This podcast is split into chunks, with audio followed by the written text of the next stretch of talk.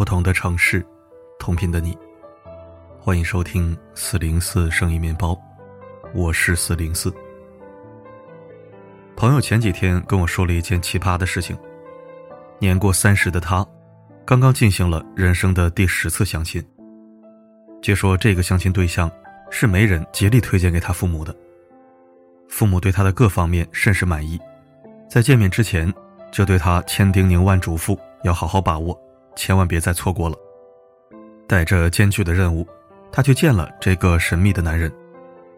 一顿了解后，他失望了，根本没有他们说的那么好，大腹翩翩，胡子拉碴，看起来比自己大十几岁，举止也比较随意。谈起话来都带着独有的腔调。除了经济条件好一些之外，剩下的哪哪都不合适。见完之后，他不满地跟父母抱怨着这个男人的不靠谱，也让他们别老介绍不合适的人。一听他说完，父母立马就火了：“什么是合适的？条件好就合适？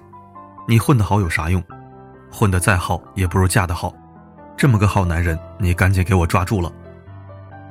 一顿争吵过后，他开始犹豫，是不是真的自己对另一半的标准不合常理？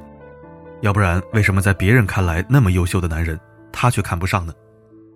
甚至他开始想说服自己，去接受这个大家认为的好男人。我气愤地说了一句：“什么样的男人是个好男人？条件好的就是吗？虽说贫贱夫妻百事哀，但条件好也不是万能的。”用经济条件决定一个男人好不好，终究是不靠谱。嫁得好不容易，也不牢靠。大概所有女生都听过这句话：“干得好不如嫁得好。”很多有闺女的父母不希望女儿再过自己曾经过过的苦日子，他们觉得女儿幸福的前提就是嫁给一个好男人，好像有钱就能解决一切的问题。所以洗脑式找对象开始了。我理解他们的恐慌，但是这种一切都看钱而不顾其他的行为，往往是竹篮打水一场空，甚至会赔了夫人又折兵，毁了自己的女儿。那些一味只看钱的女人呢？婚后的安全感从何而来？大概只能依靠丈夫的良心。我的前半生里，罗子君毕业就结了婚，每天享受着丈夫带来的富太太生活，但十年全职太太的生活。换来的是丈夫的背叛。离开婚姻的她什么都不是，什么都没有，不得不从零开始，工作赚钱，面对生活。再好的男人，也成不了自己的靠山，而嫁得好，也并不是只看钱。另一方面，女性的平均寿命比男性长七年。有人做过调查，那些生活在贫困中的寡妇。百分之八十在丈夫去世前家里过得并不穷，所以有独立生活的能力比找个好男人更牢靠。嫁得好看运气，干得好凭自己。父母那辈活了几十年，尚且有看走眼的时候，一个二十来岁的小屁孩，凭什么觉得自己就能嫁得好呢？多少热恋期非你不娶的，婚后数年人格突变、杀妻弃子的都有。嫁得好的那不是有眼光，是中彩票了。一般人很难中彩票，还是老老实实搬砖比较现实。干得好只要努力就行，嫁得好那要撞大运。所以比起找个好对象，干得好容易多了。我记得看过央视的一个访谈节目，一个还未毕业的女大学生提出了这样一个问题：现在社会上都说学得好不如嫁得好。是这样的吗？当时主持人听完，表示自己很震惊，对他说了一句：“别让时代的悲哀，成为你人生的悲哀。婚姻本就是一场人生的赌局，有太多未知的因素，多到你无法掌控。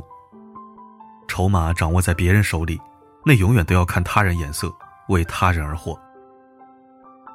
要想嫁得好，先得干得好。”我见过那种追求安逸、喜欢平稳的女孩，她们甘愿相夫教子、乐得其中。这样的女孩选择嫁得好，幸福的概率可能比较高。但那些喜欢挑战、热爱自由的人，选择干得好，反而会更幸福。无论哪种，所有的选择都需要有与之匹配的资本。当初郭晶晶嫁给了香港大富之家的霍公子，引来无数羡慕之情。可正如她所说，你想嫁到什么高度，先得把自己送到什么高度。要想嫁入豪门，就要有能做豪门太太的底气。毕竟终其一生，我们要考虑的不是嫁给某个人，而是无论结婚与否，都有追求自己人格独立的能力。结不结婚都好，能不能嫁得好，也是一件很难预测的事情。倘若一个女人财务独立、思想自由，就有资格拒绝把自己的命运完全寄托到别人身上。坐副驾驶始终不如掌握方向盘更自在。一句话，嫁得好太难了，还不如老娘自己拼容易点谁把谁的灵魂装进谁的身体？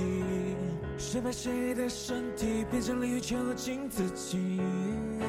乱世总是推不绝而去，那种美丽会换来妒忌。你并没有罪，有罪是这世界，谁人会入罪？感谢收听。明天就是国庆节了，七天长假你是怎么安排的呢？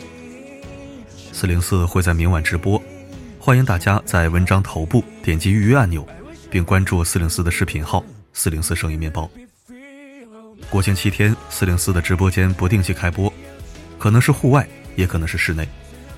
文章音频也是不定期更新，我也给自己放个假，敬请惜之。再次四零四提前祝你国庆快乐，假期开心。好了，今天的分享就到这里，我是四零四，不管发生什么，我一直都在。圣诞节，剩下淡然的圣诞节，过条街，最好又给我下起雪，怎么睡，怎么刚好，怎么狼狈。要不要拍成 MV？干脆，但能忧伤还是最美？剧情是你在写，有点误解我们之间。擦着雪，不知不觉走了很远，绕着圈，我怕你点起一根烟。一整天，我旋律哼了一千遍，千篇一律，我不醉不归。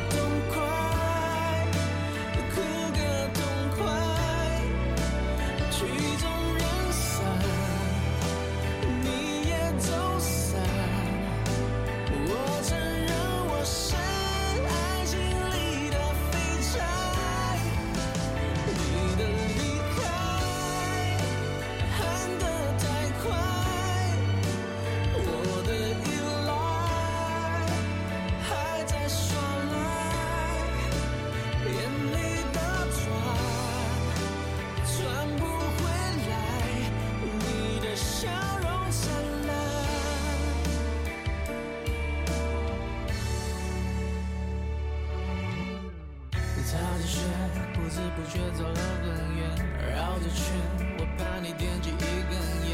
一整天，我旋律哼了一千遍，千篇一律我不醉不归。